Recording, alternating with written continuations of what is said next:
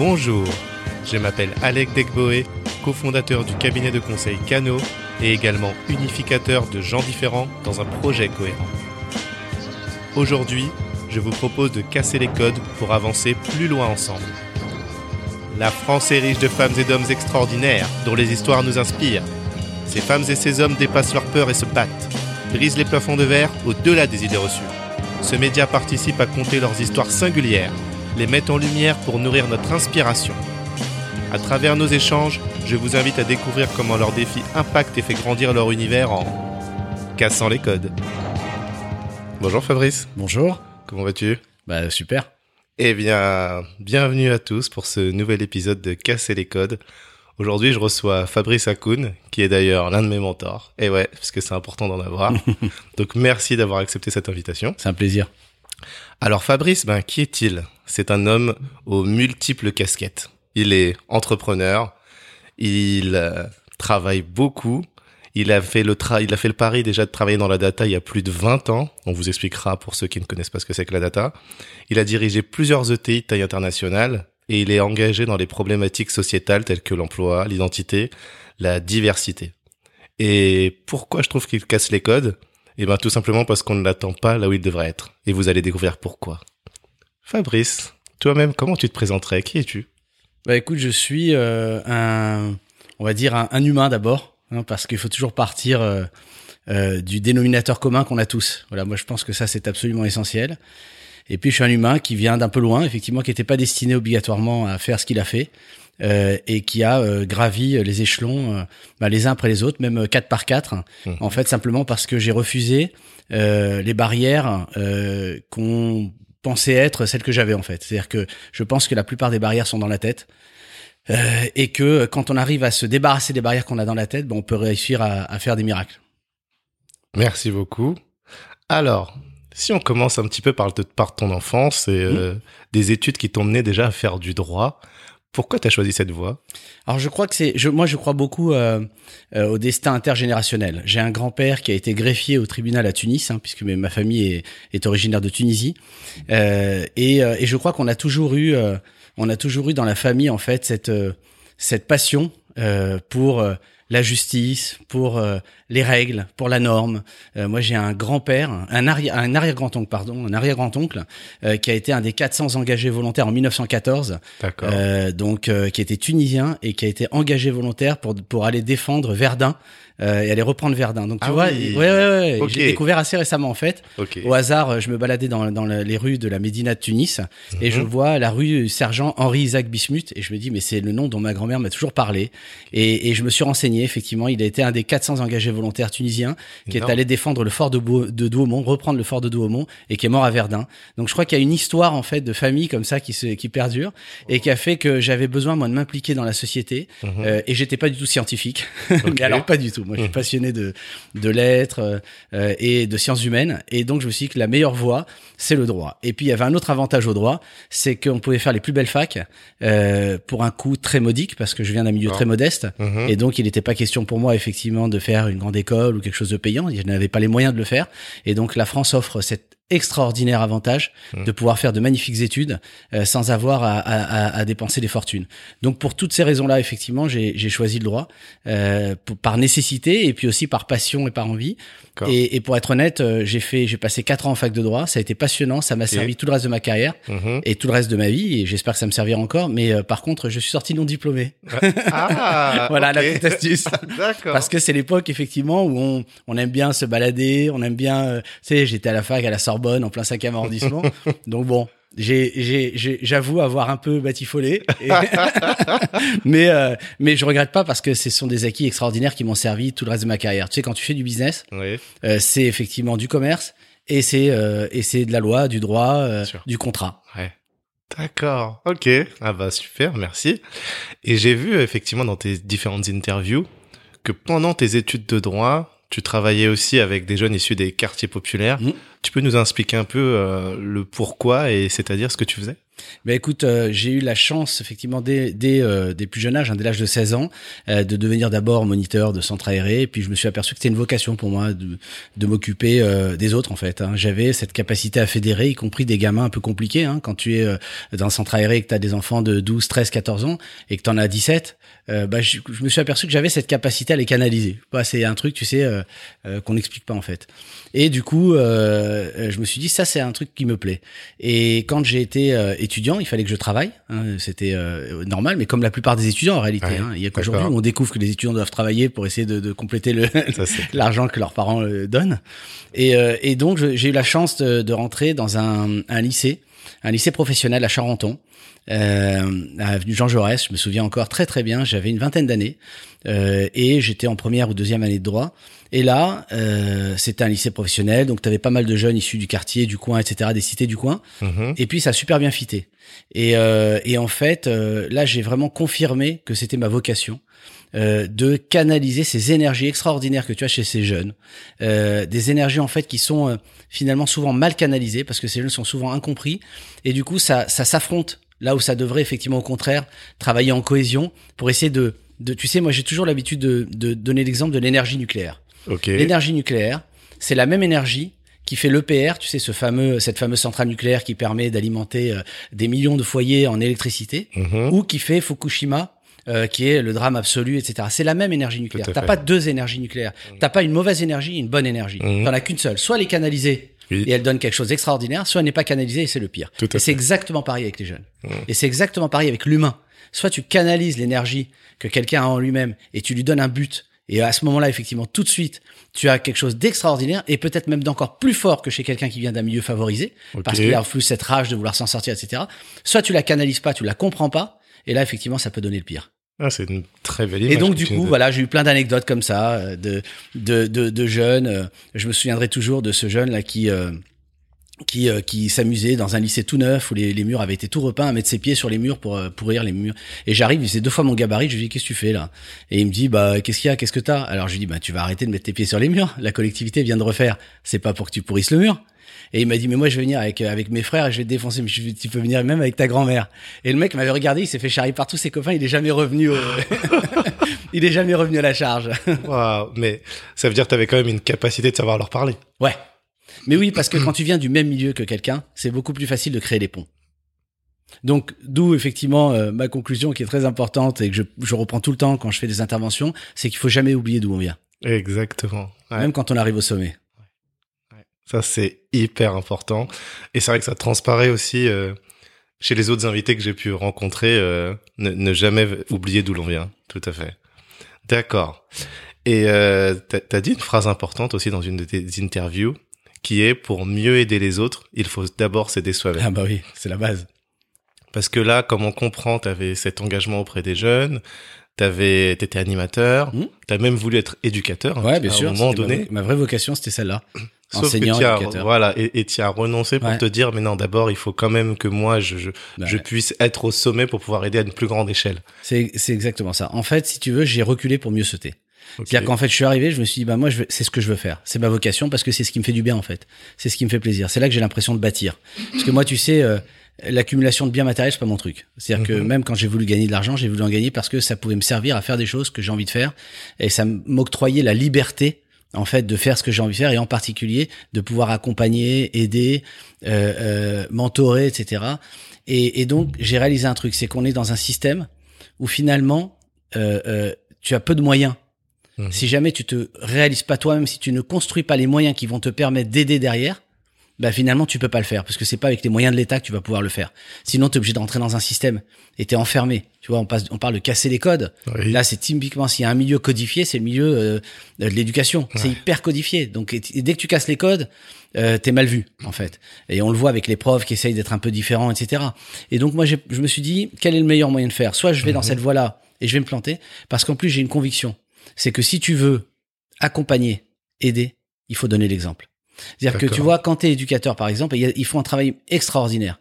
Mais si toi-même tu galères un peu dans ta vie parce que c'est difficile, tu gagnes pas parce qu'on malheureusement en France on paye mal les enseignants, on paye mal les policiers, on paye mal la justice, on paye mal tous ceux Qui sont devraient normalement effectivement euh, accompagner euh, dans la société. Donc c'est difficile, tu vois. Donc je me suis dit finalement, quand toi-même es en difficulté, c'est dur d'aider les autres.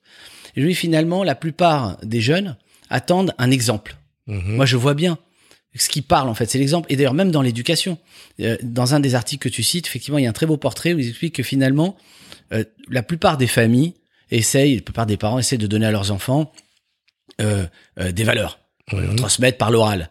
Mais moi, je crois pas trop à la transmission orale. C'est-à-dire le fait de dire, il faut faire ça, voilà le principe moral qu'il faut respecter. Tout ça, ça rentre d'une oreille, ça sort de l'autre. Surtout, effectivement, quand tu es un adolescent. Par contre, quand tu vois l'exemple, même sans qu'on te dise quoi que ce soit, ça, ça marque. Hmm. Tu vois? Ouais. J'avais un ami qui disait toujours, tu peux dire à tes enfants dix fois, faut aider les personnes âgées. Mais si un jour ils te voient, sans que quelqu'un te demande, voler au secours d'une personne âgée qui arrive pas à attraper un produit dans un supermarché pour lui donner, ou alors donner un billet à quelqu'un qui est dans le besoin, etc., sans rien dire, ça, c'est quelque chose qui marque. Et donc, j'ai voulu essayer de, de fédérer par l'exemple. Et donc, je me suis dit, le meilleur moyen, c'est de montrer moi-même que c'est possible. Et une fois que tu montres toi que c'est possible, les gens suivent parce qu'ils se disent, OK, t'as ouvert une brèche. Moi, je suis persuadé d'une chose. C'est que si on veut que des gens atteignent le sommet, il faut au moins leur dire, c'est possible de l'atteindre. Et aujourd'hui, on vit dans une société qui dit finalement, c'est quoi le message de cette société? C'est ok, allez-y, bossez, etc. De toute façon, c'est impossible d'arriver au sommet. Le chômage de masse, l'écologie, la planète qui va exploser, etc. Donc on a un discours qui est tellement négatif que finalement, la plupart des gens n'ont même pas envie de commencer l'ascension puisqu'on leur dit, vous n'arriverez pas au sommet. Moi, je dis juste un truc, je dis, on vous promet pas tous d'être au sommet. Parce que cet égalitarisme, j'y crois pas une seconde. Mhm. On vous promet pas tous d'être au sommet. Par contre, c'est possible d'y arriver. Voilà les exemples. Regardez tous ces gens. Et attention, hein, les exemples, c'est pas Zidane, euh, c'est pas Jamel Debbouze, etc. Parce qu'en France, aujourd'hui, on a une autre difficulté, c'est que quand on veut montrer qu'en venant de la diversité ou d'un milieu modeste, on peut réussir, on prend l'exemple de gens dont la réussite est impossible à atteindre. tu vois le paradoxe Ouais, c'est vrai. Ouais, Tu vois le paradoxe ouais, complètement. donc ça, c'est un vrai paradoxe pour moi. Au contraire, montrons en exemple ceux qui sont extraordinaires par la banalité de leur réussite. Waouh. Ça, c'est important. Montrons Et ça, ça permet de dire. Ouais. c'est possible.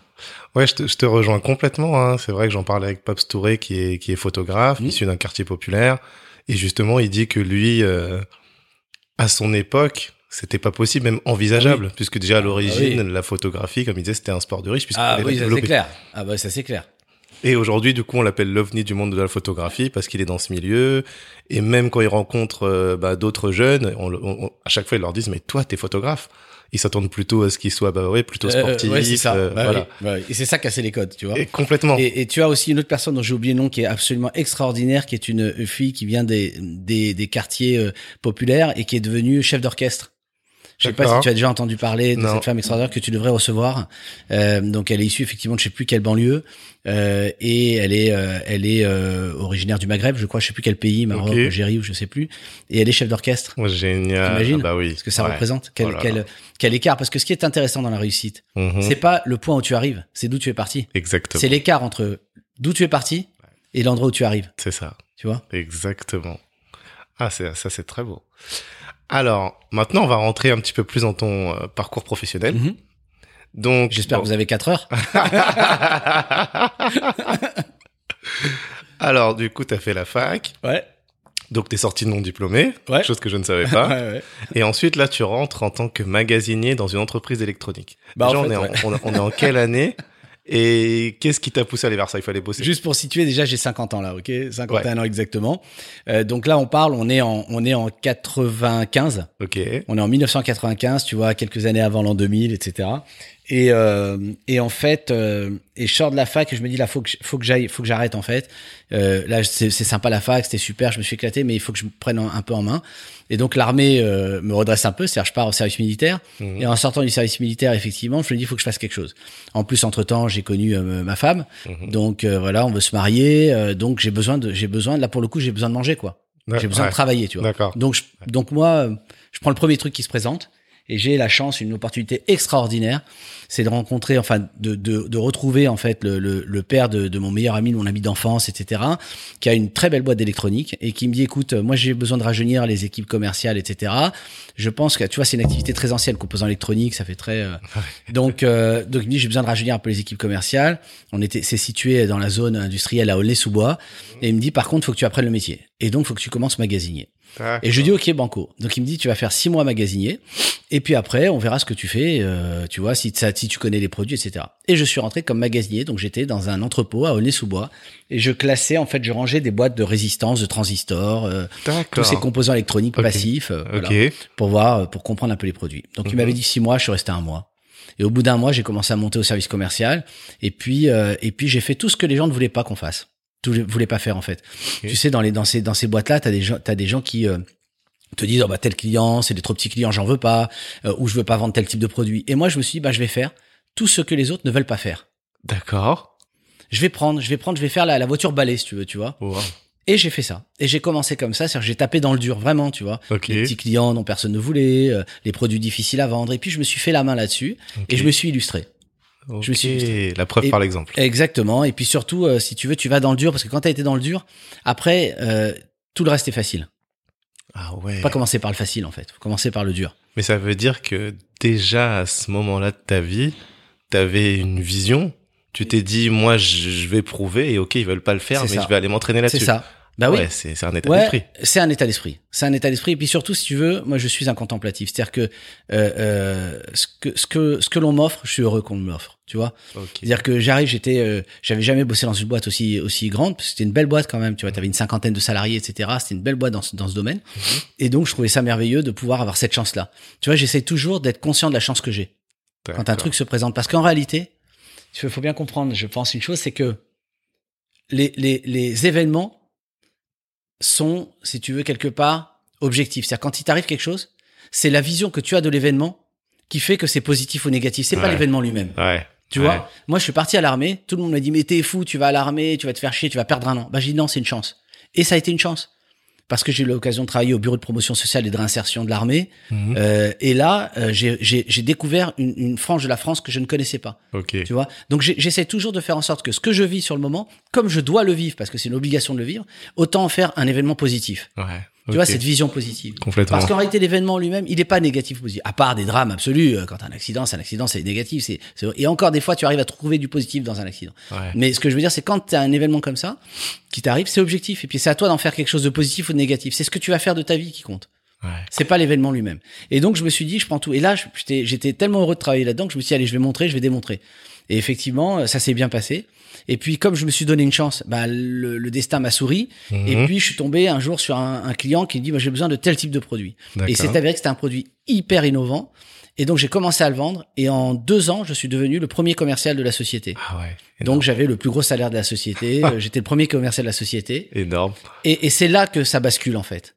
Parce que je gagne bien ma vie alors que j'ai un milieu très modeste. J'habitais à l'époque dans un HLM du, du 11e arrondissement, donc euh, du 12e, rue de Charenton, je t'en ai parlé tout à l'heure. Donc j'étais face à la voie ferrée, tu sais, dans mon HLM. Et là, je commence à bien gagner ma vie. Avec les commissions, hein. j'avais le SMIC, Ok. et après c'était des commissions. Je gagnais bien ma vie. Et c'est là que tout bascule.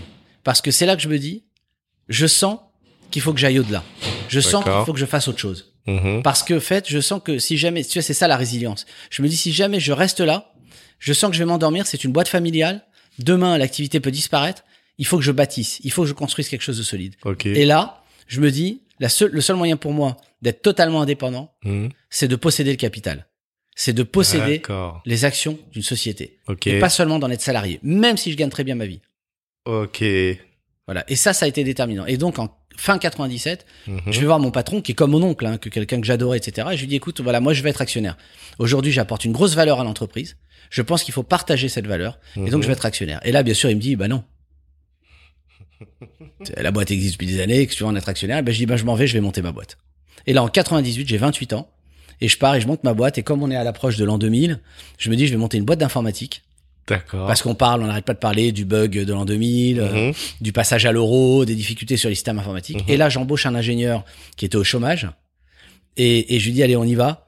Et, et il me dit, OK, banco. Et je monte cette boîte. Et comme effectivement, j'avais pas les moyens de la monter seul, je me suis associé avec euh, avec euh, avec des gens qui avaient beaucoup de moyens et qui étaient complémentaires de moi, euh, qui ont pris une partie du capital et puis voilà et puis j'ai monté ma première boîte en 98 et, et on a eu une aventure extraordinaire puisqu'on est tombé en fait en, en, un an ou deux ans, on est tombé en pile poil en même temps que l'explosion du web, c'était le démarrage du web Mhm. et donc j'ai transformé ma boîte en agence web et on est devenu des premières agences web françaises. C'est comme ça que je suis devenu un des pionniers du web en France. Eh ben, dis donc. Voilà.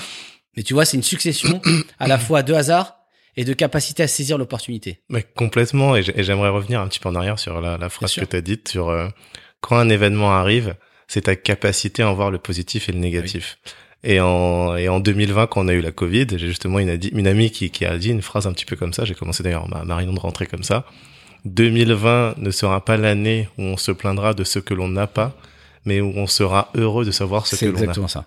Et c'est vrai. exactement ça. Là, on prend du recul Ouais. sur notre situation. Bah là, Eh on ouais. est là, nous, on fait un podcast, euh, on a un job. euh, C'est ça. alors que pourtant, on est dans une crise. euh, bah, Majeur, depuis 1945, il n'y en a pas eu d'autres comme ça. Voilà. Ouais.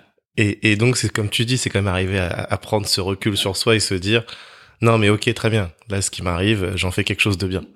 Et, euh, et du coup, c'est tout un état d'esprit. Moi, ce que je note, c'est quand même qu'à ce moment-là, tu as cette capacité de recul sur toi-même. C'est ça. T'as accepté de faire des tâches que les gens ne voulaient pas. Mm.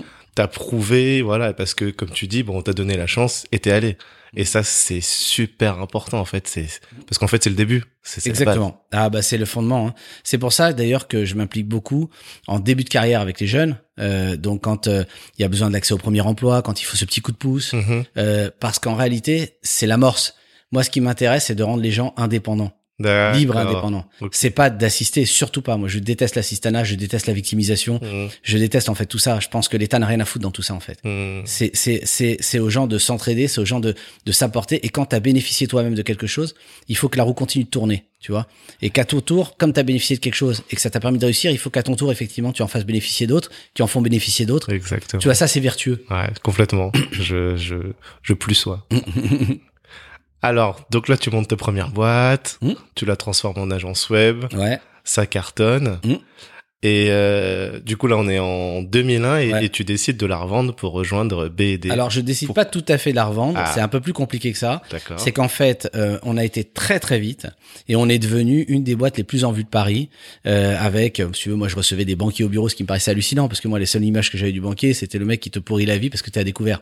Donc quand tout d'un coup le patron de l'ingénierie financière d'une grande banque vient à ton bureau pour te proposer euh, des concours, du droit à découvert, etc., tu dis mais je suis sur une planète. Ouais. Sauf qu'il y a eu l'éclatement de la bulle Internet. Et l'éclatement de la bulle Internet, tu vois, et là, on va vraiment parler de résilience. Si tu veux, imagine une boîte, en- tu montes en flèche, 30 salariés, Mhm. un penthouse à la butte Montmartre, au dernier étage, Ok. euh, quand t'as 29 ans, euh, et là, tu dis, ça y est, je suis arrivé. Mais il faut jamais croire qu'on est arrivé dans la vie. Et en fait, en, je signe la signature de, je signe la vente de ma boîte, Mhm. euh, pour un montant astronomique à l'époque, hein, plusieurs millions de francs. En fait, le, en, en vraiment toute fin, toute fin euh, 2000 en fait, novembre 2000. Ok. Et en, en 15 jours, éclatement de la bulle Internet. Je sais pas, vous, t'es trop jeune pour te rappeler, mais en 2000, en fait, il y a eu un, un- un très gros clash boursier. Euh, et avec cette bulle Internet où les boîtes atteignaient des valos incroyables, Mhm. etc. Mhm. Et tout d'un coup, toutes les valeurs se sont informatiques se sont effondrées, Effondrées. Et le groupe qui devait me racheter, Oui. en fait, a vu sa valo s'effondrer et donc a reculé au moment où on avait déjà signé la vente de la boîte, mais j'avais pas encore touché l'argent. Oui, euh, Et donc, si tu veux, j'ai été à ce moment-là millionnaire virtuel, mais jamais réel. Et pire que ça, c'est que comme j'étais pas du tout préparé, en fait, tout a explosé en vol. Et en, et en quelques mois, il a fallu que je revoie toute ma stratégie parce qu'en fait, j'étais sur le point de tout perdre. Et d'ailleurs, j'ai quasiment tout perdu à ce moment-là. D'accord. Et, et donc, heureusement que j'avais une excellente réputation sur le marché et que j'avais une très belle boîte. Ouais. Et donc, il y a un groupe qui s'appelle Business et Décision, Mhm. euh, qui a proposé de reprendre effectivement euh, les actifs, euh, euh, et qui a proposé que je le rejoigne en fait. Euh, et voilà, j'ai sauvé euh, les emplois, euh, ou quelques emplois en tout cas, ou la plupart d'ailleurs. Ok. Euh, et j'ai rejoint ce groupe-là, tu vois. Mhm. Donc, euh, donc j'en ai pas tiré un bénéfice personnel euh, sur le plan financier, mais par contre, effectivement, sur le plan de ma carrière, ça a été une chance. Et là encore, tu vois, t'as l'impression que c'est un malheur. T'as ta boîte, t'es sur le point de la vendre, tout explose en vol Mhm. tu perds là où tu devais gagner, euh, alors que tu t'es dans un milieu modeste où tu penses que ça te permet de sortir de ton Mhm. de ton marasme, etc. C'est tout le contraire qui se produit. Ah ouais. Et en fait, ça a été la chance de ma vie. Waouh. Ça a été la chance de ma vie parce qu'en fait, tu sais, quand t'as 30 ans, si tu prends plusieurs millions, c'est très dangereux. Ouais. Parce que tu peux te croire arriver. Mhm. Là, au contraire, ça m'a permis de mettre le pied dans la data, qui est le métier que je fais aujourd'hui, qui est le métier qui m'a permis de faire des choses extraordinaires. Ok. Et, et, et là, j'ai j'ai eu cette chance effectivement de, de rencontrer un mentor, c'est-à-dire que j'avais 30 ans et, et je rentre dans cette boîte qui s'appelle Business et Décision, Oui. Qui a 300 salariés, ce qui me paraissait astronomique à l'époque, pour moi, Mhm. qui était coté en bourse. Mhm. Et, et là, le patron euh, euh, apprécie ce que je fais et puis il me propose de devenir effectivement directeur commercial au sein de sa boîte. Direct. Euh, ouais, ouais, bah oui, parce que j'arrivais quand même. Moi, j'avais Ouais. fait des belles choses déjà. hein. Ouais. J'avais monté une belle boîte. Il aimait bien cette culture entrepreneuriale. Ok. Donc, il s'appelle euh, Patrick Bensaba. C'est un monsieur qui malheureusement est décédé Ok. entre temps et euh, qui était un monsieur extraordinaire en fait, qui m'a vraiment euh, mis le pied à l'étrier dans le monde de la data en fait. Et dans le monde effectivement de ce qu'on appelle la business intelligence, etc. Et donc je rentre dans cette boîte en 2001 Mhm. et, et je et à nouveau effectivement ascension très rapide. hein. En Mhm. deux trois ans, je deviens un des un, un des principaux dirigeants euh, du groupe. Alors, je veux juste revenir un petit peu en arrière sur cette période où là, effectivement, vous avez signé, mais finalement, ça se fait pas Mhm. parce que la bulle éclate. T'as à peine 30 ans. Ouais, T'as 30 salariés, donc t'es responsable de famille. ouais. Ah bah j'ai déjà trois enfants. Hein. Oh, ah oui, en plus. ouais, ouais, ouais, oui, là, je parlais, je que des si moi j'ai ma fille, mais- j'ai ma fille la dernière, j'avais 29 ans. hein. Ah ouais, ok. Ouais, ouais. Et- Non mais tu sais, moi je gère, je gère ma vie comme un projet. ok. Donc euh, Co- comment on fait à ce moment-là? Euh, il faut beaucoup de, hum, il faut beaucoup de recul, il faut de la foi, il faut de l'éducation, euh, il faut une hiérarchie des valeurs. D'accord. En fait, je crois que c'est à ce moment-là, si t'as pas de hiérarchie des valeurs, tu sais que moi j'ai même des gens qui m'ont dit à un moment donné, je sais pas comment t'as fait pour ne pas te suicider. Je dis mais vous êtes fou quoi. Ouais, parce qu'en fait tu, tu, tu te crois arrivé, si tu veux, t'es vraiment, il faut voir l'euphorie que c'était au début, puis t'es pas préparé à tout ça. Mhm. Mais en fait, c'est tout le contraire. C'est-à-dire que moi, j'ai accusé le coup un jour. C'est-à-dire qu'un jour ça a été très dur. Je me suis dit putain, tout s'effondre. Mhm. Et finalement, et finalement, je me suis dit, c'est un mal pour un bien. Dans la vie, tu sais jamais pourquoi les épreuves arrivent. Et c'est là que c'est bien d'avoir un peu de foi. C'est là, c'est là que c'est bien d'avoir un peu de spiritualité. Mhm. Parce que la, la, la, la spiritualité, quand elle est intelligemment utilisée, Mhm. elle te permet de prendre du recul et de hiérarchiser. Et donc, j'avais des valeurs. J'ai la santé, j'ai une belle famille, j'ai un toit sur la tête. Mhm. C'est déjà pas mal. Tu vois? Et là, tu prends du recul et tu dis, OK, je croyais que j'étais arrivé au sommet, mais en fait, c'était qu'une étape. Ok. Il faut juste, en fait, tu vois, c'est juste une question de perception. Ok. Et là, je me suis dit, bon, ok, bah, j'étais pas arrivé au sommet, je pensais l'être, mais en fait, c'était juste une étape. Et si ça m'est arrivé comme ça, c'est pour le bien. D'accord. Peut-être qu'effectivement, ça a sauvé euh, euh, quelque chose, euh, peut-être même ma vie, parce que tu sais comment ça se passe. Hein. T'as 29 ans, euh, tu deviens riche, euh, tu t'achètes une voiture de sport, sauf Ouais. que t'étais pas prêt à conduire une voiture de sport et tu te plantes. euh, tu vois, tu peux pas savoir, la vie, elle est comme ça. Donc peut-être que ça m'a sauvé. D'accord. Et je me suis toujours dit ça, tu vois, le- le- l'idée, euh, euh, tout ce qui arrive est pour le bien. Mhm, mhm. Et donc du coup, je me suis dit, ok, c'est euh, c'est comme ça, c'est une étape de ma vie. Et puis j'ai rebondi. C'est ça la résilience. Hein. Ouais, ouais, ouais. Tu sais, les gens qui ont rebondi après être sortis des camps de concentration et qui sont devenus effectivement euh, des grands entrepreneurs. euh, Mhm. euh, tu vois, tu penses à Simone Veil par exemple, qui est devenue une des plus grandes femmes d'État, euh, qui est au Panthéon aujourd'hui, Bien qui sûr. est sortie d'Auschwitz. Ouais. Donc si tu veux, quand quand tu sais ça, ça relativise. Hein. Ça, c'est vrai. Mais ce que je veux dire, c'est que malgré tout, il faut y arriver. Et moi, ce que je note ouais. chez toi, c'est quand même, ouais, tu l'as dit, cette hiérarchie des valeurs qui te permet ça. à chaque fois de prendre du recul, Mm. même quand t'as le monde qui te tombe Ouais. sur la tête. Ouais, ouais, c'est vrai, c'est vrai. Et, et c'est pas donné à tout le monde. Ouais, c'est vrai. Et puis après, il faut être aussi euh, bien soutenu. Euh. J'avais la chance, effectivement, à l'époque, euh, euh, d'être marié avec quelqu'un qui avait euh, cette capacité à soutenir, à accompagner, etc. Et je pense que ça, c'est aussi euh, euh, très, très important. D'accord. Ok, le soutien et savoir. Ah, le soutien familial, quand t'as un conjoint, le soutien du conjoint, euh, le recul, tu sais, c'est pas évident hein. Hmm. de suivre dans ces moments-là. Ah ouais. Et donc maintenant, on revient à BD. Donc, ok, directeur commercial. Et puis, Mm. tu finis, euh, ouais, directeur quand même. Directeur associé, après, euh, effe- effectivement, j'étais un des principaux dirigeants euh, très rapidement, effectivement, et j'ai fait une, une partie de ma carrière là-bas qui est la partie la, la fondatrice pour moi. D'accord. Et là, qu'est-ce qui change donc dans ce, enfin parce que t'avais, bon, t'étais déjà de ta boîte. Mhm. Là, t'es directeur associé bah, d'une beaucoup plus grosse boîte, mais qui n'est pas la tienne. Qu- Qu'est-ce qui change dans les responsabilités dans... Mais écoute, pas grand-chose parce que c'est, ce sont des boîtes, ces boîtes d'informatique, hein, comme celle hein, euh, que je co-dirige aujourd'hui, hein, donc, euh, euh, sont des sociétés en fait qui euh, qui sont sociétés avec un modèle très entrepreneurial. Mhm. Et c'est ce que j'aime. hein. C'est un peu la, la particularité, si tu veux. Moi, j'ai eu par, par, euh, par, par ailleurs l'occasion de diriger un grand groupe mondial d'origine indienne en France. Ouais. Et puis, j'ai été directeur, effectivement, j'étais membre du comité de direction d'un très grand groupe du CAC 40, qui est un groupe d'informatique en France. Ouais, on va les, on va Et- les citer. hein. Ouais, ouais. Et, et, et, et bien, euh, dans ces deux boîtes-là, par exemple, tu vois, Mhm. où c'était pas un modèle entrepreneurial, bah, j'ai pas été très heureux. Ça a été une très belle expérience qui m'a été très utile, Mhm. mais c'est pas les, les, les, boîtes dans lesquelles j'ai été le plus heureux. Les boîtes dans lesquelles j'ai été le plus heureux, c'est les, les grosses ETI, tu vois, les entreprises de taille intermédiaire, entre, Mhm. on va dire entre 500 et 5000 personnes. Ok. Des grosses boîtes. Aujourd'hui, nous, dans la boîte que je co-dirige, on est 3300. Et qui sont des boîtes avec un modèle entrepreneurial. Et ça, j'aime bien parce que tu as, le meilleur des deux mondes. Si tu veux, tu as le modèle entrepreneurial où tu es un peu indépendant, autonome, etc. Et en même temps, tu as la taille qui te permet d'avoir l'esprit tranquille parce que entrepreneur dans une petite boîte, tu sais ce que c'est? On dort pas tous les soirs euh, sûr. sur ses deux oreilles. D'accord. Ok. Ah, ça c'est. Donc finalement, ça ça a pas changé grand chose. Et puis c'était l'époque où mes enfants étaient petits et, et d'avoir l'esprit un peu tranquille, si tu veux, c'est quand même pas mal aussi. Tu vois, il y a des phases de la vie. hein. Ouais. Il y a des phases pour prendre des risques et pour accélérer. Et puis il y a des phases pour calmer le jeu. Ok, je comprends mieux. Parce que là, effectivement, maintenant, avec le recul, tu sais dans quelle taille de boîte tu te sens le plus à l'aise. Oui. Euh, et donc, bah, ok, business et décision.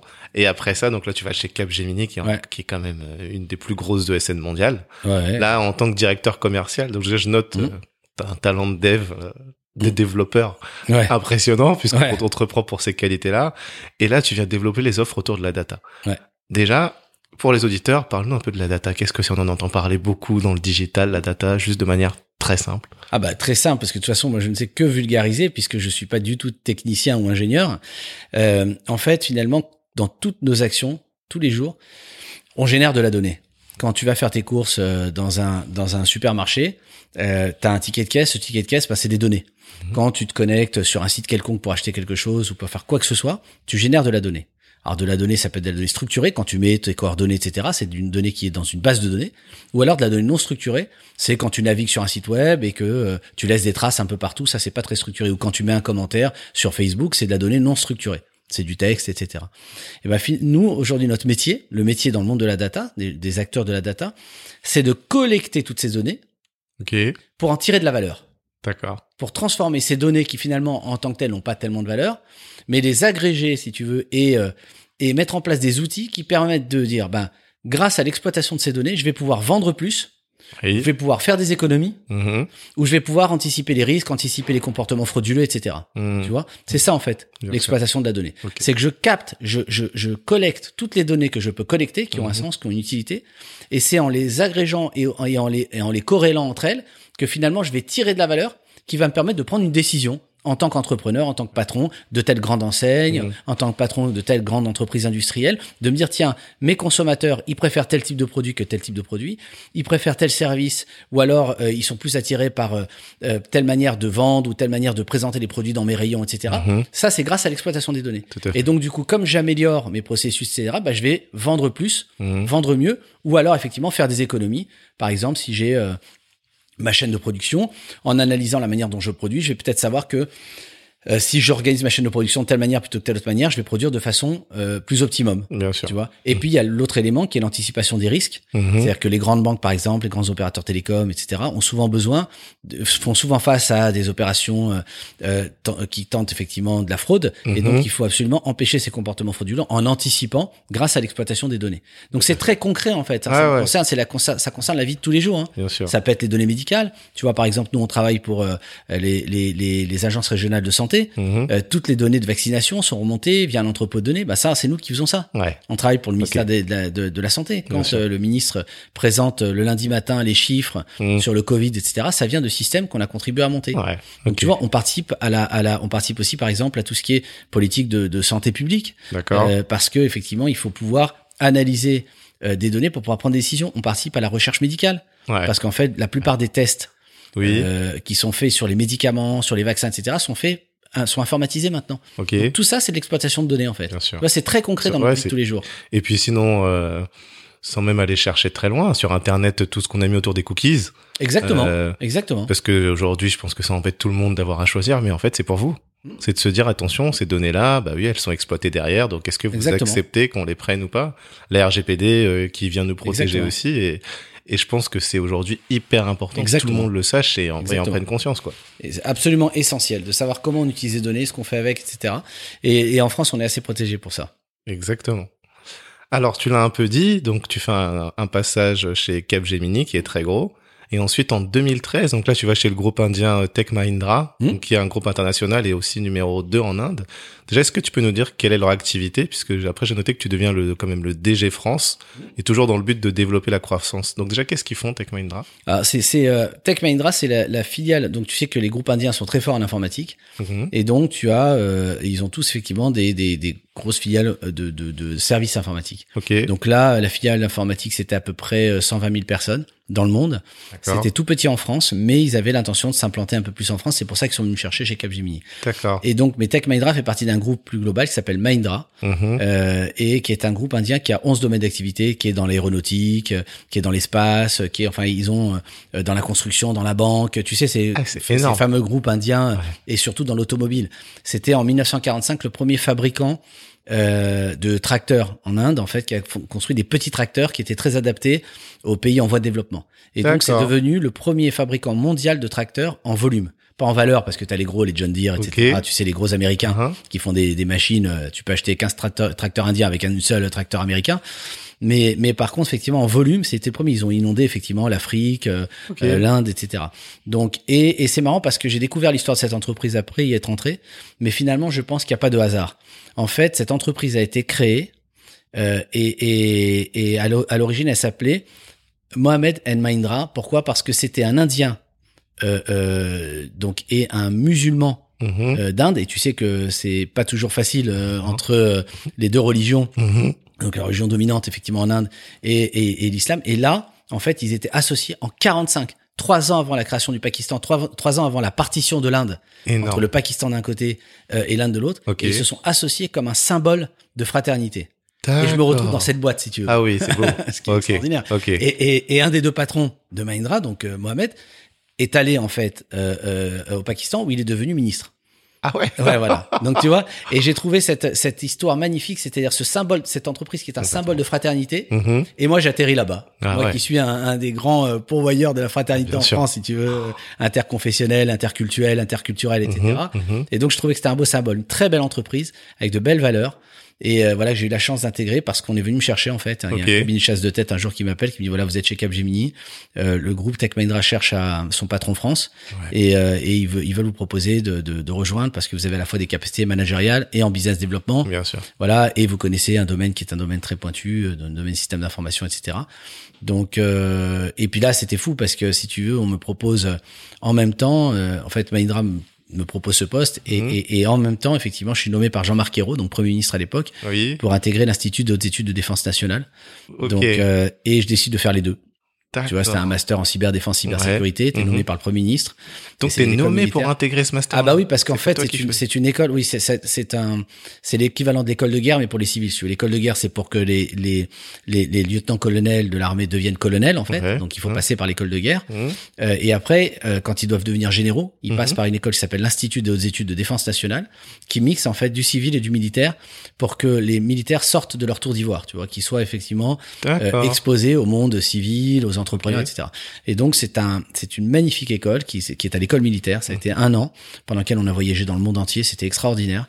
Et, et donc voilà, j'ai fait partie de, des, des, des heureux élus parce que c'est Ouais. c'est 50, euh, 50, c'est une promo de 50 personnes euh, par an. Ok. En fait, nommées par le Premier ministre, et, et on remet notre rapport au Premier ministre. Donc j'ai remis effectivement avec mon groupe euh, un rapport sur la cyberdéfense et cybersécurité au Premier ministre, Super. euh, voilà, qui est, encore utilisé euh, service. Donc j'ai fait les deux en même temps. Ouais. Mais pareil, comment tu fais pour t'organiser? T'es à la fois. Ouais, c'était un peu compliqué. Ouais. J'ai jonglé un peu. J'ai jonglé un peu, ouais. Ok. J'ai jonglé un peu. Eh ben. Et ensuite, j'ai vu, bah, du coup, t'as as, l'air d'avoir bien réussi ta mission chez Mhm. Tech Mahindra, puisque là, tu ensuite, tu deviens secrétaire général France, donc de la maison mère. Oui. Et tu gères donc entre autres des acquisitions des activités. Et du coup, là, on est bien au-delà de la data. Euh, oui, ça, ça, en fait, si, si tu veux, effectivement, c'est un, un j'allais dire, un, un heureux concours de circonstances. C'est qu'en 2014, le président François Hollande euh, veut s'entourer, en fait, de patrons français de groupes étrangers. Et comme l'Inde est très en vue en France, donc je suis contacté par, euh, par euh, son secrétariat, en fait, secrétaire général, et le, le, le, le- son conseiller aux affaires économiques, en fait, me contacte et me dit voilà, le président Hollande voudrait s'entourer de patrons français de groupes étrangers. Vous avez été choisi euh, pour euh, intégrer le Conseil stratégique pour l'attractivité, qui conseille en fait l'Élysée euh, sur euh, l'attractivité de l'économie française. D'accord. Comme 2014. ça. Ok. Voilà, donc euh, donc je dis banco, bien sûr. C'est Mhm. une super. euh, je trouve que c'est une super opportunité. Mhm. J'intègre ce conseil stratégique avec euh, avec la patronne France de General Electric, euh, avec le patron France de Nestlé. Enfin, il y a quelques patrons comme ça de groupe, euh, voilà. Et, et ça, c'est une super opportunité. Et du coup, on organise un on organise un workshop, ce qu'on appelle un workshop, un atelier avec le président de la République. Donc nous, on travaille en fait, on fait un travail de fond. Et, et tous les six mois, on organise un, un, un atelier à l'Élysée dans lequel on invite les patrons monde de tous ces groupes-là. D'accord. Donc tu vois, pour effectivement échanger avec le président euh, de la République et avec euh, une partie du gouvernement. Donc on en a fait deux. Mhm. On en a fait un effectivement à l'époque de Jean-Marc Ayrault, Arnaud Montebourg, etc. Et puis Mhm. après il y a eu Emmanuel Valls et Emmanuel Macron Ok. que j'ai eu l'occasion de rencontrer à l'Élysée autour de, ce, de cet atelier, etc. Et, et ce qui s'est passé à, à ce moment-là, c'est que du coup je fais venir le big boss mondial propriétaire du groupe qui s'appelle Anand Mahindra, qui est un des plus grands entrepreneurs mondiaux. Hein. C'est, il a 200 000 salariés, euh, Harvard, enfin tu vois le Ouais, un mec absolument extraordinaire, qui est Juste- un, des, un des entrepreneurs qui m'a le plus marqué au monde. Juste pour comparer, euh, Accenture, je crois que c'est la même taille, hein. Ah, ça doit être ouais. Ouais. Ouais, 200 000 personnes, 20 Ah milliards de chiffre d'affaires. C'est ouais, Voilà. ok. Donc c'est un des plus grands entrepreneurs d'Inde. En plus, comme il fait des automobiles, il est présent partout parce que tu vois sa marque partout, tu vois son nom partout, tu vois. Mhm, mhm. Et là, c'est une expérience extraordinaire. Je trouve un monsieur simple, accessible. Euh, et puis c'est le coup de foudre au business, quoi. Le, le, le gars, on, on s'entend à merveille. Donc je vais le chercher. Euh, je me rappelle, il descend au Four Seasons, Georges V. euh, je vais le chercher. Euh, on arrive à l'Élysée. Euh, et c'est marrant parce que là, il y a, y a- j'ai une super anecdote en fait. C'est que. Moi, j'ai un, un petit côté un peu. euh, J'aime pas les barrières. ok. Ouais. Et donc, quand il y a des barrières qui me dérangent, je les défonce en toute légalité. Ouais, bien sûr. Et donc, euh, et donc je vais chercher. Puis j'avais à l'époque ma 508. Mhm. Et comme j'étais juge au Conseil des prud'hommes, j'avais mon macaron euh, République française sur la bagnole. Donc tu vois la 508 euh, euh, noire avec le macaron. c'est j'avais Oh. deux choix. Soit on me prenait pour un Uber, soit on me prenait pour un ministre. ouais. et donc- et euh, je prends, je vais chercher. Mhm. Et là on arrive devant l'Élysée. Tu sais rue du Faubourg Saint-Honoré. Et donc t'as tous les gens qui font la queue parce que t'as pas le droit de rentrer normalement dans l'Élysée. T'as pas le droit de rentrer dans la cour d'honneur de l'Élysée. Donc Ah t'as oui. tous les journalistes partout à l'intérieur, tu sais. Et nous on arrive et donc t'as tous les grands patrons qui font la queue, qui attendent pour rentrer par la guérite de l'Élysée, tu vois. D'accord. Et là, euh, Anand, donc ce- le patron là, Ouais. s'apprête à descendre de la voiture pour faire la queue comme tout le monde. Et je lui non, Anand, stay in the car, reste dans la voiture. Il me dit mais on il doit descendre, il faut qu'on rentre par là. Je dis non, laisse-moi faire. Et en fait, moi, je- comme je connaissais pas mal de monde, j'avais appelé l'Élysée Ouh. et j'avais demandé effectivement, j'avais dit écoutez, voilà, j'arrive avec ma voiture, elle est immatriculée telle matriculation, etc. Nous, on doit rentrer dans la cour d'honneur. Et j'avais un copain à l'intérieur, etc. qui s'est arrangé pour qu'on puisse rentrer dans la cour d'honneur. Et, Et tout le monde a attendu dehors. Et, et en fait, moi, ils m'ont ouvert la barrière. Waouh. On est rentré dans la cour d'honneur, hein, comme un chef d'État en fait. bah ouais, Et j'ai déposé Alain devant le, le, le perron d'Élysée, sous les, les feux des journalistes. et là, et là, il m'a regardé Mhm. et il m'a dit You, you are a smart guy. Ah. C'est t'es un gars intelligent. et je pense que c'est là que nos destins se sont liés. Ok. Voilà. Donc on a fait cet atelier et du coup, à- à- au terme de ça, il y a Arnaud Montebourg à l'époque qui dit Oui. voilà, il y a une entreprise en France qui s'appelle Peugeot Scooter Ouais. euh, qui euh, qui aimerait bien faire une alliance avec un groupe indien pour se développer à l'international. Et donc, j'ai mené les négociations pour acheter la majorité du capital de Peugeot Scooter euh, au nom de mon groupe, euh, donc euh, Mahindra. Euh, beau. donc, j'ai mené les négociations avec les syndicats, j'ai mené les négociations effectivement avec l'agence des participations de l'État, Monsieur Emmanuel Macron, D'accord. euh, puisque l'État avait des participations depuis la crise de 2008 dans euh, dans Peugeot Peugeot, pour avoir sauvé en fait. euh, Mhm. donc il fallait passer par l'agence des participations de l'État. Et on a fait une très très belle opération qui a permis à Peugeot Scooter euh, de redécoller en fait alors que la boîte était un peu en difficulté, Ok. de redécoller et on a sauvé les 450 emplois de l'usine de Montbéliard, Eh ben, euh, à. Mandeur exactement. Donc voilà.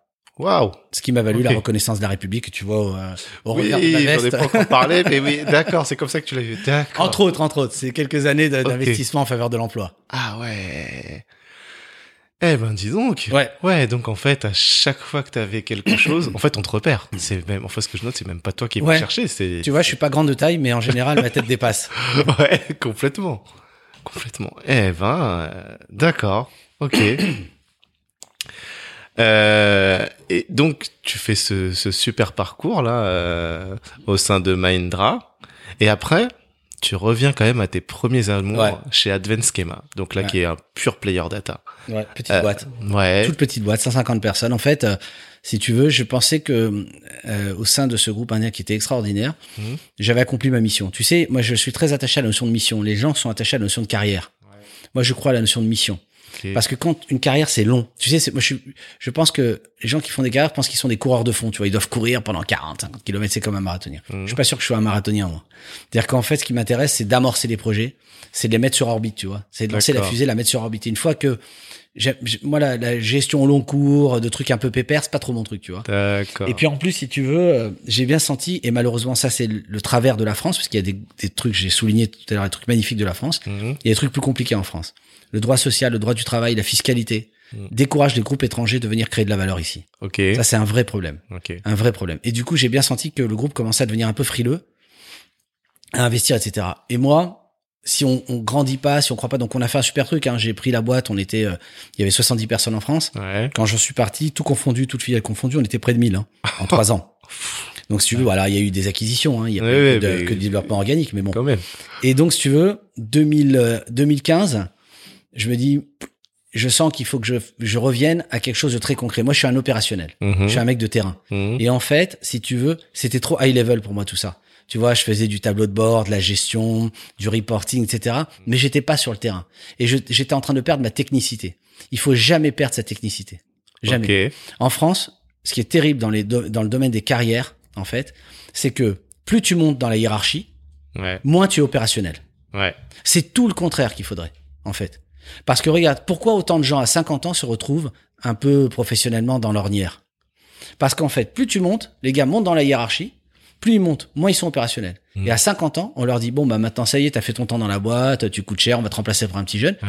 Les gars se retrouvent sur le carreau, et là, ils ont plus aucune technicité. Mhm. Ils connaissent plus les technos, ils connaissent plus les clients, ils connaissent plus euh, euh, les domaines dans lesquels ils évoluent, ils sont devenus hors sol. Ouais. Donc moi, peut-être parce que justement comme je j'étais pas diplômé, même si effectivement j'ai fait un beau cursus, etc. Mhm. Peut-être que j'avais besoin de me sécuriser, si tu veux, en gardant ma technicité. Et donc je me suis dit attends là, je suis en train de perdre ma technicité, Mhm. je suis en train de devenir trop haut niveau. Il faut que je revienne sur du terre à terre, du concret, du commerce, euh, de la techno, euh, comprendre tout ça, etc. Et je me dis le meilleur moyen c'est de revenir dans une petite boîte. Donc à ce moment-là, Capgemini me propose de revenir parce qu'entre temps j'ai fait l'institut des études de défense Bien nationale. sûr. Donc il me propose effectivement le, le de prendre euh, une direction dans le département défense, Ok. qui est une situation magnifique. J'ai Bien hésité, sûr, hein. oui, c'est super. En plus, la, la défense c'est mon domaine de prédilection, etc. Mhm. Et, et là j'ai un copain qui me dit euh, si tu veux, euh, voilà, tu peux être directeur général de ma boîte. Moi j'ai besoin qu'on m'aide à développer, etc. Et j'ai dit banco.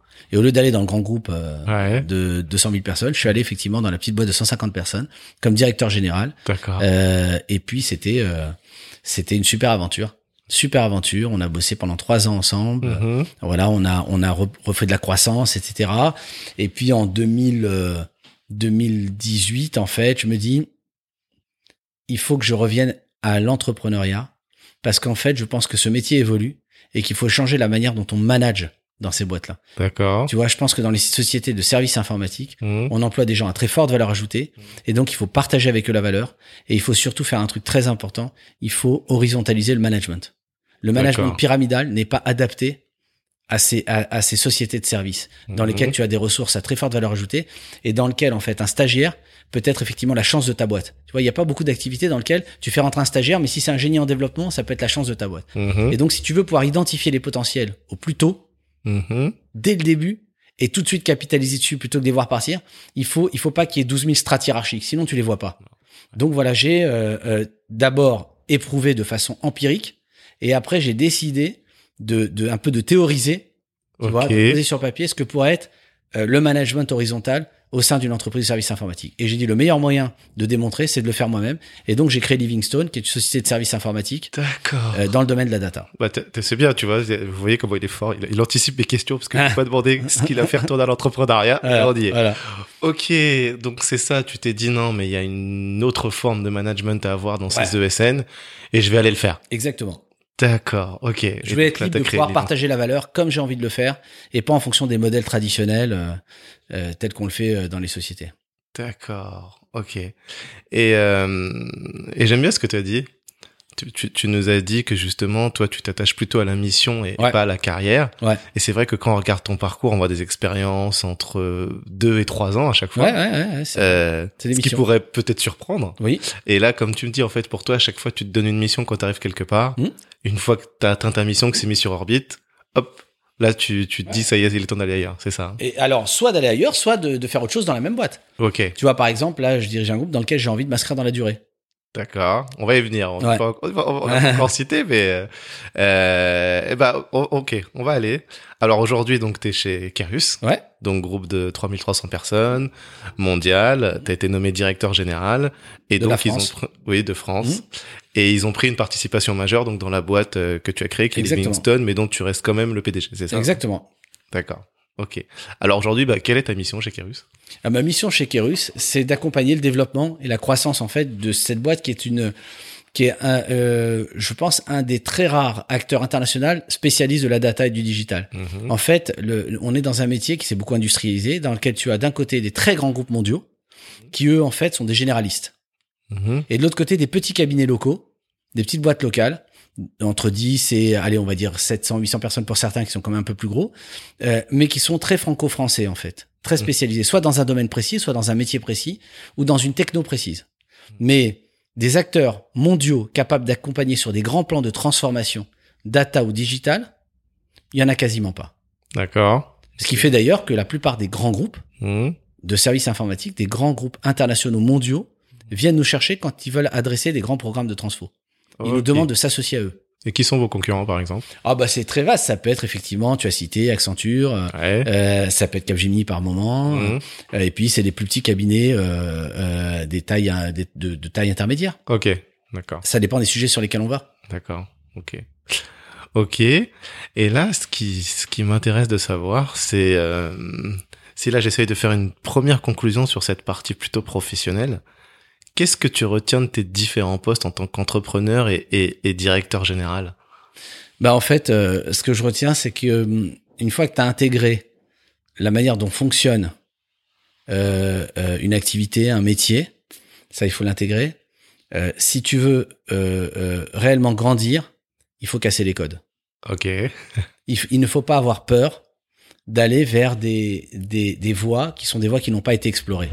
Parce que sinon, finalement, tu vas rester dans les bornes. Et si tu restes dans les bornes, bah, tu vas gérer. Et, et le problème quand tu gères, tu as des métiers où tu peux gérer pendant des, des décennies, ça va très bien, des métiers industriels finalement très stables. Mais tu as des métiers comme les nôtres qui sont des métiers effectivement qui évoluent tout le temps. Ou si tu te remets pas en question, si à un moment donné tu casses pas les codes, eh bien, euh, tu finis par décliner. Tu vois, on est dans un métier quand même Ouais. qui est une espèce de, c'est une fuite en avant permanente à l'innovation, Mhm. mais pas seulement l'innovation technologique, l'innovation managériale, Mhm. l'innovation méthodologique, Mhm. tu vois. Et à un moment donné, il faut avoir cette force de conviction. Je crois que le plus important quand tu es entrepreneur ou même quand tu es cadre dirigeant dans un groupe, c'est d'avoir la force de conviction qui fait que quand tu vas devant un client, s'il a une demande et que tu penses que sa demande n'est pas la bonne, eh ben il faut savoir le contrer. Ouais. Et il faut savoir lui dire, écoutez, je pense que vous n'êtes, mais je suis sûr que tu connais ça aussi. Ouais, complètement. Dans ton Ouais. métier. Mhm. Euh, euh, parce que quand tu fais du consulting, tu sais qu'à un moment donné, il faut dire stop. Ouais. Dire, nous, on a notre métier, on Mhm. sait comment le faire, vous avez le vôtre. Mhm. Si vous voulez qu'on vous accompagne de façon intelligente, il faut nous laisser faire, il faut nous, nous faire confiance. Ouais. Si on n'est pas seulement là pour répondre à un besoin ou une demande, Mhm. on est là pour innover ensemble, on est là pour coproduire, pour co-créer. Et là, quand t'embarques, tu passes au-dessus des appels d'offres, tu passes au-dessus effectivement de tous ces processus Ouais. euh, qui t'enferment. Tout à fait. D'accord. Super. Merci. Et euh, je, je me suis posé cette question en écrivant, en voyant ton parcours. Pour toi, que faut-il pour être un bon DG Quand je dis un bon DG, c'est un, un DG qui dure. Alors, je crois que la première chose, ça va paraître, ça va te sembler tarte à la crème. Moi, je crois qu'il faut aimer les gens. Ok. Vraiment. C'est-à-dire qu'en fait, euh, euh, c'est très difficile parce que tu as soit les gens qui sont très empathiques, Mhm. mais qui n'ont pas la fermeté nécessaire pour accomplir ce poste, soit des gens qui sont trop radicaux, trop fermes, etc., et qui n'ont pas l'empathie nécessaire pour fédérer. Et en fait, il faut arriver à doser les deux. C'est-à-dire qu'il faut aimer les autres, il faut aimer les gens, il faut avoir envie de les faire grandir. La règle de base du management, c'est d'avoir envie de faire grandir les gens avec toi et ne pas hésiter à te dire qu'un jour ils peuvent te dépasser. Et ça, c'est essentiel. Moi, à chaque fois qu'un de mes collaborateurs a été plus brillant que moi ou meilleur Mhm. que moi, j'en ai tiré une satisfaction personnelle. Or, le management en France, c'est exactement l'inverse. Ouais. Très souvent, dès qu'on arrive à un poste, on s'entoure en général de gens euh, Mm. pas trop trop bons pour éviter qu'ils fassent de l'ombre. Mm, Moi, je n'attends que ça, que ceux dont je suis entouré me fassent de l'ombre. Parce qu'effectivement, là, je me dis que j'ai accompli, j'ai réussi ma mission. Donc, je pense qu'il faut avoir un sens aigu de la mission. Et ça, c'est le côté militaire qui m'aide beaucoup. Quand t'as un sens aigu de la mission, t'arrives à, à te dépasser, en fait. Mhm. Tu vois, parce que l'empathie, c'est bien, mais parfois, quand t'as des décisions difficiles à prendre, c'est un problème. Mm, tu vois. Parfois, il faut te séparer euh, d'un salarié parce que ça ne va plus du tout et qu'il pose un problème dans l'entreprise. Et parfois, il a une famille. Et donc, il faut pouvoir le faire. Et si t'as pas un sens aigu de la mission, tu laisses ton empathie prendre le dessus et tu, tu laisses pourrir la situation. Combien de fois on a vu effectivement des, des DG ou des, des managers laisser pourrir des situations parce qu'ils ne savent pas prendre les décisions qui s'imposent. Ça, c'est un problème. Ok. Mais d'un autre côté, si t'es trop radical, trop dur euh, euh, et que tu ne prends pas à compte l'humain, tu fédères pas. Et à un moment donné, ça tient pas. Donc, c'est un, un savant mélange en fait d'empathie Ok. de- d'humanité au sens noble du terme et de fermeté et d'assertivité. Waouh. Merci. Empathie, assertivité. Ferme. En fait, il faut il faut être euh, je crois qu'il faut rester crédible et cohérent. Tu sais c'est moi je crois que tout ça c'est c'est c'est historique et ça me vient tu sais finalement on est tous des grands enfants. Mhm. Et la pédagogie, tu vois ce qu'on appelle la pédagogie, eh ben ça reste toujours. Je vais te donner un exemple. Mhm. Quels sont les profs dont tu te rappelles le, le, le plus et qui t'ont le plus marqué Et aujourd'hui, si tu parles d'un prof et tu dis lui c'était un vrai bon prof, c'était pas les profs les plus gentils. Non. c'était pas les c'était les profs souvent les plus sévères mais les plus justes. Ouais. Le prof sévère mais juste. On a tous aimé ce prof-là parce que les profs trop cool qui qui laissaient le souk dans la classe, tu te rappelles, on les aimait pas Mm. parce que c'était pas l'image qu'on voulait avoir de, de Mm. l'école. Ouais, ce dont Tu je vois me rappelle, c'est ceux qui m'ont fait grandir. Bah oui, Vraiment. Et c'était les durs. Moi, j'avais Ouais, une prof, je me rappellerai toujours, je vais la citer, hein, Mm. en, en, en, premier, en première ou terminale, Madame Boudoulec. Je me rappelle encore, t'imagines, Ouais. un terminale, Ouais. ça fait 35 ans. Et je me rappelle pourquoi? Parce que cette dame, en plus, on avait des, des, des opinions euh, politiques totalement opposées, euh, Mhm. tu vois. Et, et en fait, elle était dure, mais juste. C'est-à-dire qu'elle te faisait grandir. Mais elle était dure, hein. Elle te taclait. Elle te taclait, elle te, elle- devant toute la classe, etc. Mais elle, elle était, elle était, elle était juste, en fait. Et elle- son but, en fait, tu sais, ce qui compte, c'est l'intention. Quelle est ton intention? Tu peux être dur. Si ton intention, c'est de faire grandir l'autre, c'est de l'aider et que t'es dur avec lui pour l'aider, pour le faire grandir, ça passe. Ouais, bien sûr. Tu vois? Si ton intention, c'est de le blesser, de le vexer, euh, de le rabaisser, etc., c'est pas bon. Ah ouais. Donc, tu vois, il faut, c'est l'intention. Je crois que derrière l'action, Mhm. il y a l'intention. Quelle est ton intention? Et c'est pareil pour l'humour. Regarde les humoristes, on dit toujours on peut plus rien dire. Si, t'as des humoristes qui disent tout, mais comme leur intention n'est pas de faire du mal, de blesser telle ou telle communauté, telle Mhm, personne, tel, mhm, tel groupe, mhm. ça passe très bien. Mais quand l'intention c'est de blesser ou de faire du mal, là ça passe pas. Ouais, forcément. Forcément. Tu vois? Donc je crois qu'il y a quelle intention tu as à la base et ça l'intention se ressent à travers tes actions. D'accord. Merci. J'espère que c'est pas trop philosophique. Non, non, au contraire, mais c'est- tout le but du podcast, c'est d'aller chercher des clés comme ça. Ouais. Euh, donc, je te remercie. Maintenant, puisque tu as plein d'autres casquettes, donc on en a un petit peu parlé, mais donc euh, en 2014, tu as, accédé au grade de colonel de la, enfin en réserve citoyenne hein, de la gendarmerie Ouais. nationale. Mhm. Tu es également magi- magistrat honoraire au Conseil des prud'hommes de Paris, membre du Conseil stratégique pour l'attractivité. Mhm. Donc ça te fait beaucoup de casquettes. Euh, là, j'ai envie de te poser la question de qu'est-ce qui t'anime dans la vie du coup? Pourquoi tout- toutes ces choses-là? Bah, en fait, il y a une cohérence. Hein. Bon, déjà, euh, magistrat honoraire au Conseil des prud'hommes, c'est parce que j'ai été effectivement euh, plus de 13 ans euh, juge, et donc, mais là, j'ai arrêté. Donc là, maintenant, c'est un titre Mhm. honoraire, donc ça, ça prend pas tellement de temps. Mais ça a été une expérience extraordinaire. Tu sais, quand tu quand tu commences à réussir, il faut garder les pieds sur terre. Mhm. Et quand tu es juge au Conseil des prud'hommes, moi en plus j'avais choisi la section commerce, qui est la section effectivement où tu as les employés de café, hôtel, restaurant, euh, les femmes de ménage, etc., qui sont en litige avec leur employeur. Ok. Et quand tu es là et tu vois la réalité, c'est quand tu as entre les mains euh, euh, la fiche de paye Mhm. d'une femme de ménage qui travaille dans une entreprise de service, euh, tu sais, de nettoyage, Ouais. que tu as sa fiche de paye, que tu vois son adresse Bobigny, que tu vois qu'elle travaille à la défense, qu'elle va à 5 heures du matin à la défense pour gagner 700 euros par mois, Ah ouais. ça te remet les pieds sur terre. Ok. Et c'est bien de garder les pieds sur terre parce que tu sais, même quand tu viens d'un milieu modeste, Mhm. quand tu réussis, tu peux perdre de vue. Tu vois, donc là, ça m'a permis de garder les pieds sur terre, de voir à quel point effectivement le travail était précieux, etc. Et j'ai pu faire un vrai boulot de, de, de cohésion entre employeurs et salariés, D'accord. parce que moi j'aime bien cette notion de cohésion. Tu vois, il n'y a pas de bon et de mauvais en fait. hein. Mhm, Il y a mhm. juste effectivement des gens qui à un moment donné n'arrivent plus à s'entendre. Et donc c'est pour ça que j'avais un des meilleurs taux en conciliation. Tu sais, t'as le bureau de conciliation et après t'as le bureau de jugement. Ok. Et j'étais celui qui avait un des meilleurs taux en conciliation parce que j'arrivais à rapprocher les positions. D'accord. Parce que j'étais capable de comprendre la carte du monde de chacun, tu vois, Oh, ok. salarié, celui de l'employeur. Ok. Et donc, euh, donc si tu veux, ça c'est bien, ça m'a beaucoup servi. Bon, j'ai arrêté en 2018 parce que ça devenait trop chronophage et puis que j'avais autre chose, etc. Bien sûr. Et, et, et voilà. Et puis après, euh, la gendarmerie, c'est, euh, moi, je suis très attaché déjà au monde de la défense Oui. parce que la défense nationale, si tu veux, c'est un des piliers de la souveraineté nationale. Mhm. Et la souveraineté nationale, c'est très important dans un pays parce que c'est ce qui te permet de rester libre et de rester autonome. Et donc, je trouve que c'est important effectivement de s'impliquer. La gendarmerie est très intéressante parce qu'elle est dans la société civile, même si effectivement c'est un corps plutôt militaire, Militaire, donc qui ouais. dépend maintenant du ministère de, de, de l'Intérieur. Et, et je travaille à la mission des hauts potentiels, c'est-à-dire la MHP. La mission des hauts potentiels, c'est une mission qui est destinée à détecter, à accompagner les hauts potentiels gendarmerie. Ok. Euh, voilà, ils ont mis en place des, des, des, des modèles un peu calqués sur les modèles du privé, etc. Ce que je trouve génial. Mhm. Euh, voilà, donc ça c'est passionnant. Ça c'est vraiment, c'est si tu veux, je considère qu'on doit tous marcher sur deux jambes. Une jambe c'est notre gagne-pain, hein, c'est notre travail, Mhm. et une jambe c'est l'engagement citoyen. C'est qu'est-ce que quelle part de mon temps ou de mon argent d'ailleurs Mhm. je, je je réinvestis dans la société. D'accord. Ok. Parce que tu sais, j'ai écouté un truc extraordinaire euh, il y a quelques jours Mhm. tout le monde écoute.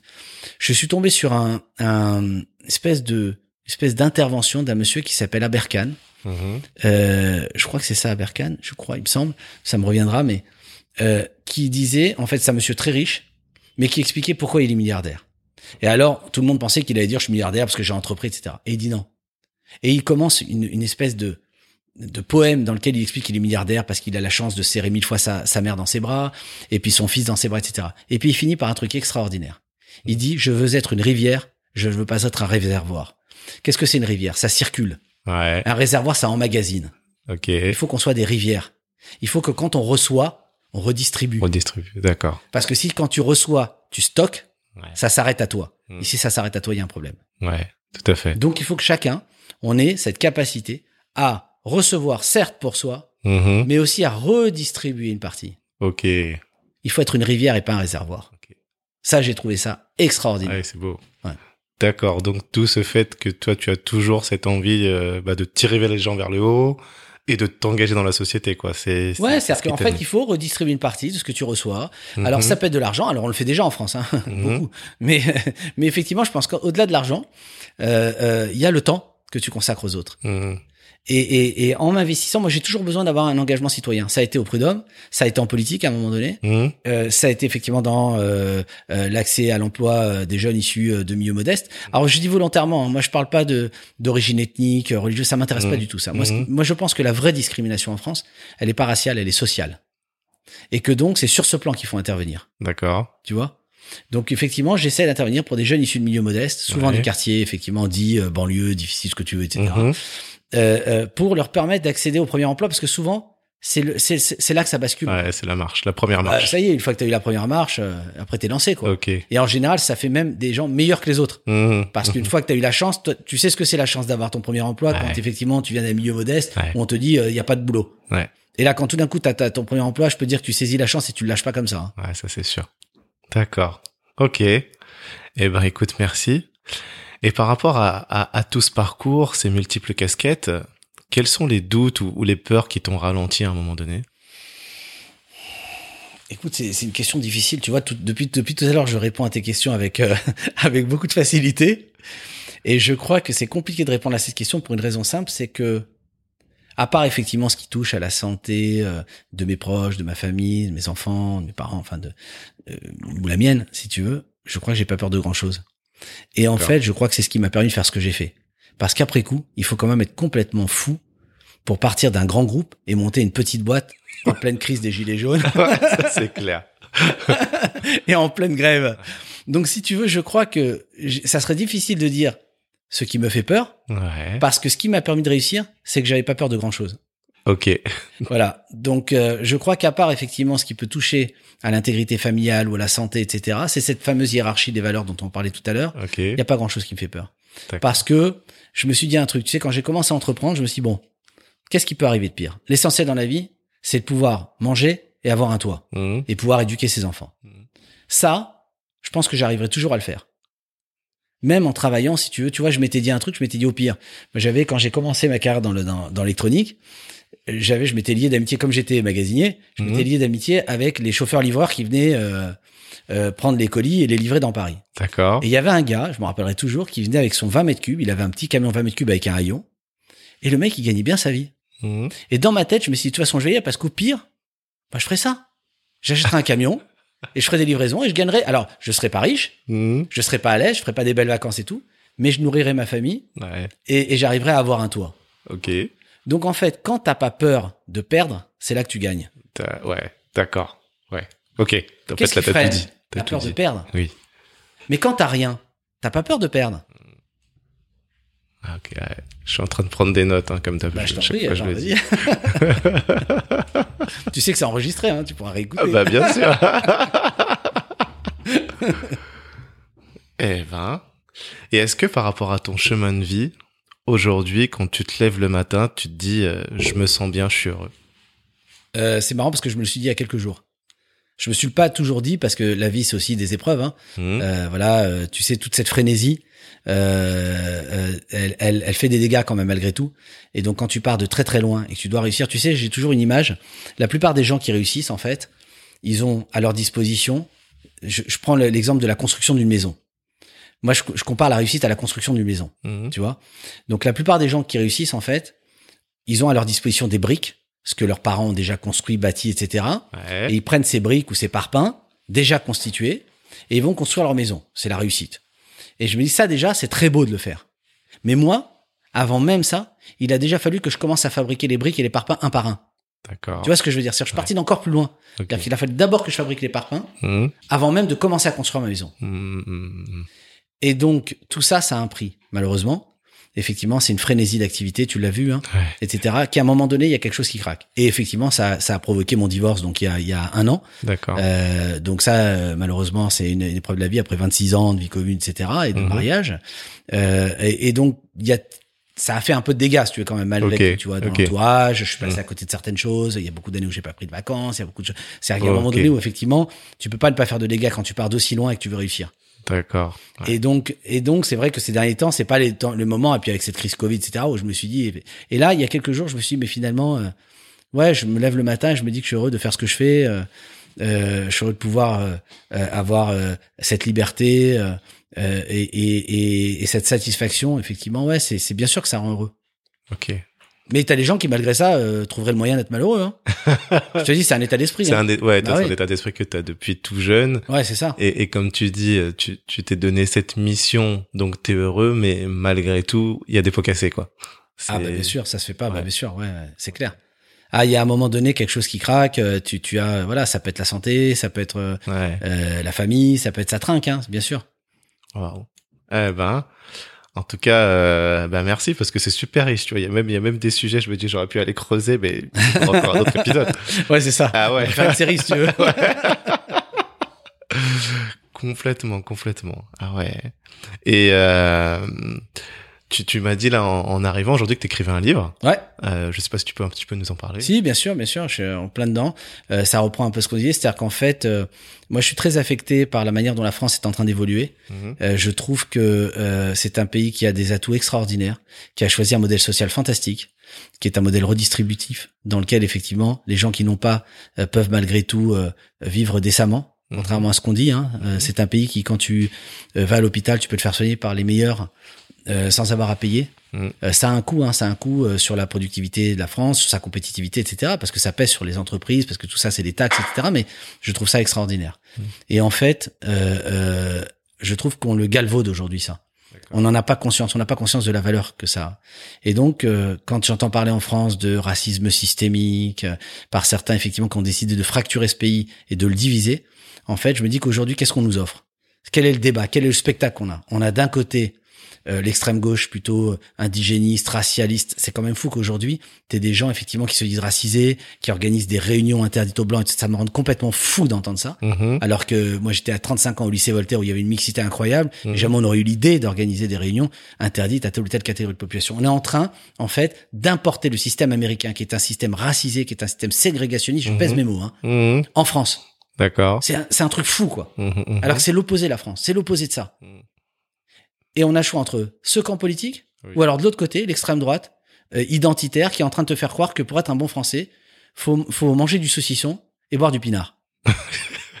et entre les deux, on est là comme des cons, excuse-moi l'expression, à observer ces deux camps politiques faire le débat. Mhm. Et nous, on regarde ça, les bras ballants, nous, ce que j'appelle la majorité Ouais, ouais, ouais, silencieuse, de tous les gens totalement intégrés, Mhm. qui en ont rien à faire de ces théories euh, indigénistes ou, euh, ou identitaires, Mhm. et qui ont qu'une envie, c'est de bâtir ensemble. Mhm. Et moi, je me suis dit, je veux incarner cette voie-là. Ok. Et comme ça fait des années en fait que je réfléchis à tout ça et que j'écris etc des tribunes dans la presse sur les sur les thématiques à la fois de l'identité, de l'intégration, euh, je me suis dit faut que je faut que j'arrive à en faire un livre. Et, et- et j'ai essayé de réfléchir. Je me suis dit mais finalement si je fais un livre un peu, euh, je suis pas sociologue, tu vois, je suis pas donc ça a pas de grand intérêt sauf si je trouve un fil rouge. Et le fil rouge finalement c'est mon parcours. D'accord. Donc ce que j'ai fait c'est que je reprends en fait toute ma vie Oui. euh, euh, et euh, et j'utilise en fait chaque passage de ma vie pour Mhm. traiter d'un thème. Ok. Tu vois, je me dis, mais voilà, par exemple, euh, les repas différenciés dans les cantines. Le Oui. truc qui a fait, euh, Oui. euh, Ouais. on parle que de ça, alors que franchement, c'est un truc. Bon, ben moi, j'explique ce que j'ai vécu quand j'étais en maternelle à l'époque ou en primaire, etc. Et pourquoi effectivement, voilà quelle est ma mon idée là-dessus, etc. Euh, ou alors, je vais prendre euh, le racisme, ou je vais prendre effectivement la réussite, je vais prendre l'école. Tu, tu vois, toutes ces thématiques très fortes en fait. Mhm. Je les prends et je les et, et- mais au travers de mon parcours. Donc finalement, c'est un espèce de livre autobiographique, mais dont je me sers Mhm. pour dire ce que devrait être aujourd'hui la France, quel, quel devrait être ce modèle social et sociétal euh, euh, de la France, D'accord. Ok. qui est un modèle qui était vraiment un modèle en fait de fermeté autour des valeurs, Mhm. hein, des valeurs, ces belles valeurs de la République, Mhm. et en même temps de bienveillance. Ok. Tu vois, c'est mais c'est ce qu'on disait tout à l'heure sur le management, Ouais, complètement. fermeté et bienveillance. Tout à Tu fait. vois, c'est-à-dire qu'en fait, il y a des règles, Mhm. il y a un modèle, il y a des valeurs. C'est un socle, on a un socle de valeurs communes dans ce pays qui sont les valeurs républicaines. Moi, je, ça m'intéresse pas la couleur des gens, la religion des gens. etc. Ce qui m'intéresse, c'est est-ce que tu adhères à ce socle de valeurs ou pas? Ok. Est-ce que tu t'intègres à la société ou pas? Mhm. Tu vois? Et en fonction de ça, effectivement, projet, soit tu t'inscris dans le projet commun, Ouais. et dans ce cas-là, tu as tous les droits comme tout le monde, Mhm. quelle que soit ta couleur, ta religion, etc. Soit tu t'inscris pas et tu te marginalises. Et si tu te marginalises, ben, t'étonnes pas d'être à l'écart. Ok. Tu vois? C'est clair. D'accord. Eh ben. Et alors, tu penses le sortir quand? À l'automne, j'espère. Ah oui, cette année. Ouais, bah oui, avant les présidentielles. Ah ouais. ok. On va influencer le débat, sinon Ah ça n'a ouais, pas d'intérêt. Ouais, tu sais qu'avant les présidentielles, les politiques sont prêts à tout. Ouais, ok, ok. Donc si on veut avoir une chance de faire passer les idées Mhm. et de faire évoluer un peu ce modèle parce que il y, a une- il y a une immense responsabilité en fait des, des politiques en France, Mhm. immense. Moi je les côtoie, je les ai côtoyés, je connais énormément de ministres, de députés, de sénateurs, etc. Mhm. J'en ai conseillé certains et tout, et je peux te dire qu'il y a une immense responsabilité. Ok. Effectivement, ils ont laissé filer par clientélisme, tu vois, ils ont ils ont laissé filer effectivement. euh, Moi je prends l'exemple du territoire de Sarcelles. Mhm. Sarcelles, c'est un territoire qui a fait naître d'extraordinaires talents, d'extraordinaires talents, de très grands entrepreneurs, Ouais. de très grands artistes. Ouais. Quand tu vois l'état dans lequel est Sarcelles aujourd'hui, c'est Ouais. c'est c'est c'est c'est terrifiant. Mhm. Euh, on y vivait, euh, moi mes grands-pères, mes grands-parents euh, habitaient là-bas. J'y allais en week-end. J'allais en week-end. C'est-à-dire, t'imagines, tes auditeurs, ils- quand ils vont entendre que ce gars-là allait en week-end à Sarcelles, ils vont le prendre pour un fou. Bah non, bah, j'allais en week-end à Sarcelles. Ouais, vrai. Parce vrai, que il y avait une ambiance de fou. Mhm. On était euh, au, au lycée, euh, euh, le lycée de Sarcelles. T'avais des juifs, des musulmans, des chrétiens, des athées, des, des gens vivant ensemble, des turcs, des, des- il y avait beaucoup de d'antillais. Mhm. Euh, T'avais les turcs qui sont arrivés, des assyro-chaldéens et tout ça, ça vivait ensemble. Les gens vivaient les uns chez les autres. C'était extraordinaire. Mhm. Qu'est-ce qu'on a fait de ce territoire? Ouais. Et ça, je te dis ça, mais je peux te citer Créteil, je peux te citer tous ces Ah, territoires-là. bien sûr, bien sûr. Ah ouais, ça c'est. Ben ouais. Enfin oui, moi qui ai grandi dans le 19e, pareil. hein, Mais pareil. Ah ben bien Ah, sûr. 19e, c'est vraiment le territoire par excellence euh, de la mixité. Ah oui, ça c'est. Eh ouais. Ok, d'accord, ouais, donc plein, plein, plein de sujets qui t'animent. Eh ben, écoute, euh, merci beaucoup. On arrive à la dernière question. Qu'est-ce Qu'est-ce là Non, non, est- ça va, elle est, elle est assez simple. Qu'est-ce qui te permet d'aller toujours plus loin ou de te dépasser? J'entends par là, euh, soit des lectures, soit des films, soit des séries, ou même des dessins animés ou des émissions, voilà. Juste ce que tu as envie de nous partager. Les rencontres. Ok. Les rencontres, je crois que d'abord, elles sont jamais le fruit du hasard. Mhm. Elles sont jamais le fruit du hasard. Et en fait, euh, moi, j'aime apprendre des autres, en fait. Mais quand je dis j'aime apprendre des autres, pas de ceux qui ont des réussites supérieures à la mienne, etc. C'est très vaste. Tu vois, par exemple, récemment, euh, je commande un canapé euh, et je vais sur un site internet euh, pour euh, demander euh, euh, un service, tu sais, tu as des sites maintenant qui permettent de commander un gars qui va venir monter ton canapé. Oui. Je prends le mec au hasard, il arrive, et puis c'est devenu un ami. Parce que c'est un réfugié politique iranien D'accord. d'une intelligence extraordinaire, qui était architecte dans son pays, qui a été humanitaire, qui a dû fuir, Ok. qui est arrivé en France, et il a choisi la France. Il est allé en Allemagne, il Mhm. est allé en Suède, il m'a Mhm. dit Fabrice, c'est pas des pays pour moi. J'ai choisi la France. Ah Et le gars, il te parle de la France, il vient d'arriver. Il a deux ans, trois ans. Mhm. Il travaille effectivement comme monteur de meubles, alors qu'il était architecte. Il fait des petits travaux, des petits boulots, etc. Un, il te dit une chose extraordinaire, il te dit, quelqu'un en bonne santé, en région parisienne, qui n'a pas de boulot, c'est qu'il veut pas travailler. C'est le mec qui sait plus où foutre le boulot. Il vient d'arriver, il est réfugié politique, il est même pas français ni rien. Et le gars, il te dit, j'ai du boulot, Ah voilà ouais. la casquette. Je peux D'accord. ouais. Ok. Donc, et, et donc, si tu veux, il, il a un regard sur la France qui est tellement favorable, tellement beau, que tu dis, Mhm. putain, c'est extraordinaire. Le gars, il arrive, il vient de débarquer. Ouais. Puis ça Et il a un regard merveilleux, alors que nous, Français, toute la journée, on se plaint du système, du modèle, de et puis il est d'une intelligence, d'une subtilité, etc. Et on s'est lié d'amitié. Tu vois cette rencontre? Ok. Elle m'apporte énormément. D'accord. D'accord. Donc, et ça peut être ça, comme ça peut être effectivement euh, Maurice Leroy, qui est un ministre extraordinaire, Mhm. des ministres de la ville que j'aime beaucoup, tu vois que je cite, ou Hervé Morin, ou des gens que j'ai côtoyés. Donc, tu vois, c'est très, c'est très large. C'est très Le large. spectre est très large. Ouais. Mais chacune de ces rencontres me permet de regarder la vie et le monde sous un prisme différent. Ok. Et c'est, et c'est ça qui donne cet aspect multidimensionnel à la vision que j'ai de ce pays. Et à la vision que j'ai du projet euh, que je vois pour ce pays. Eh ben, eh ben, tu vois, je te remercie parce que tu, tu m'as donné ta- ta- ta- ma, ma conclusion. Si tu veux, euh, ce qui est euh, super intéressant dans cette interview, habituellement, je conclue toujours en disant casser les codes à la manière Mhm. de, c'est, et avec toi, c'est tellement large que depuis qu'on parle, je me dis, mais en fait, y a pas un mot qui peut revenir. Et puis j'ai noté, Ouais. euh, ouais, j'ai noté au moins sept choses, tu vois. Ouais. Mais là, tu viens de le dire. Je pense que ta grande force, comme tu l'as dit, c'est de regarder le monde avec un prisme différent. Et, et tu t'en es servi à la fois dans ton expérience professionnelle Mhm. et dans ton engagement.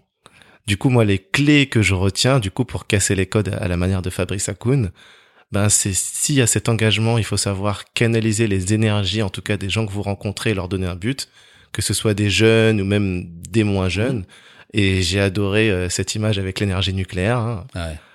si ensuite, euh, co- comme tu l'as dit, on veut que des personnes ou des gens ils atteignent le sommet, ben il faut leur montrer que c'est possible. Exactement. Voilà, et pas leur montrer que, enfin, et pas leur donner que des exemples déjà que que le sport, même si bon, je, je- Mhm. voilà, c'est c'est très bien, hein. mais en tout cas pas que des des des, des choses qui sont euh, infimes. Ensuite, euh, j'ai renoté quelque chose que j'ai adoré. T'as dit à un moment donné, mais moi je voulais être indépendant et le seul moyen d'être indépendant c'était de posséder le capital d'une société. Ouais. Euh, voilà. Même si je reprends l'allégorie de la rivière où il faut toujours que ce soit redistribué. Mm. Voilà. Ensuite, tu as dit autre chose qui est très important pour les auditeurs, euh, j'ai envie de dire un peu un peu moins jeunes ou plus âgés, enfin de toute façon je ne sais pas encore qui m'écoute, mais ne jamais perdre sa technicité. Ouais. Être toujours sur le terrain si on Ouais. veut pas être sur le côté. Opérationnel. Voilà. Sur la partie ensuite en- plus entrepreneuriale, euh, tous ceux qui ont des boîtes ou qui font du management, ben horizontaliser le management. Nous chez nous on appelle ça le management à plat. Moi je dis toujours Ouais, à mes ça. collaborateurs, euh, vous avez mon numéro de téléphone, il y a un souci, C'est appelez quoi. C'est ça. Euh, voilà, on est là. Même si ça n'empêche pas d'avoir une organisation. Ah non, c'est autre chose. Euh, une autre chose, tu vois, tout ce que j'ai noté parce que j'ai Mhm. j'ai trouvé que tout ça était important, hein. Ne pas avoir peur d'aller vers des voies qui n'ont pas été explorées. Voilà. Surtout, innover, et on n'est pas que dans l'innovation technologique Bien aussi, managériale. En tout cas, aller explorer, et c'est et c'est ce qui permet de, de, bah, de vous remettre en question et de créer d'autres portes et d'ouvrir des barrières. Et enfin, euh, avoir ce savant mélange entre empathie et fermeté pour pouvoir faire avancer.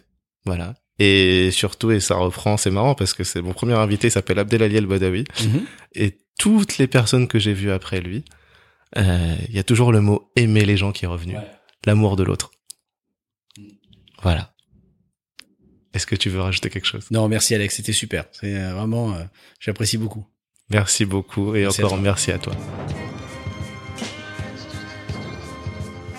Félicitations, vous êtes arrivés au bout de cet échange. J'espère qu'il vous a plu et surtout que vous y trouverez des clés pour aller plus loin dans vos projets.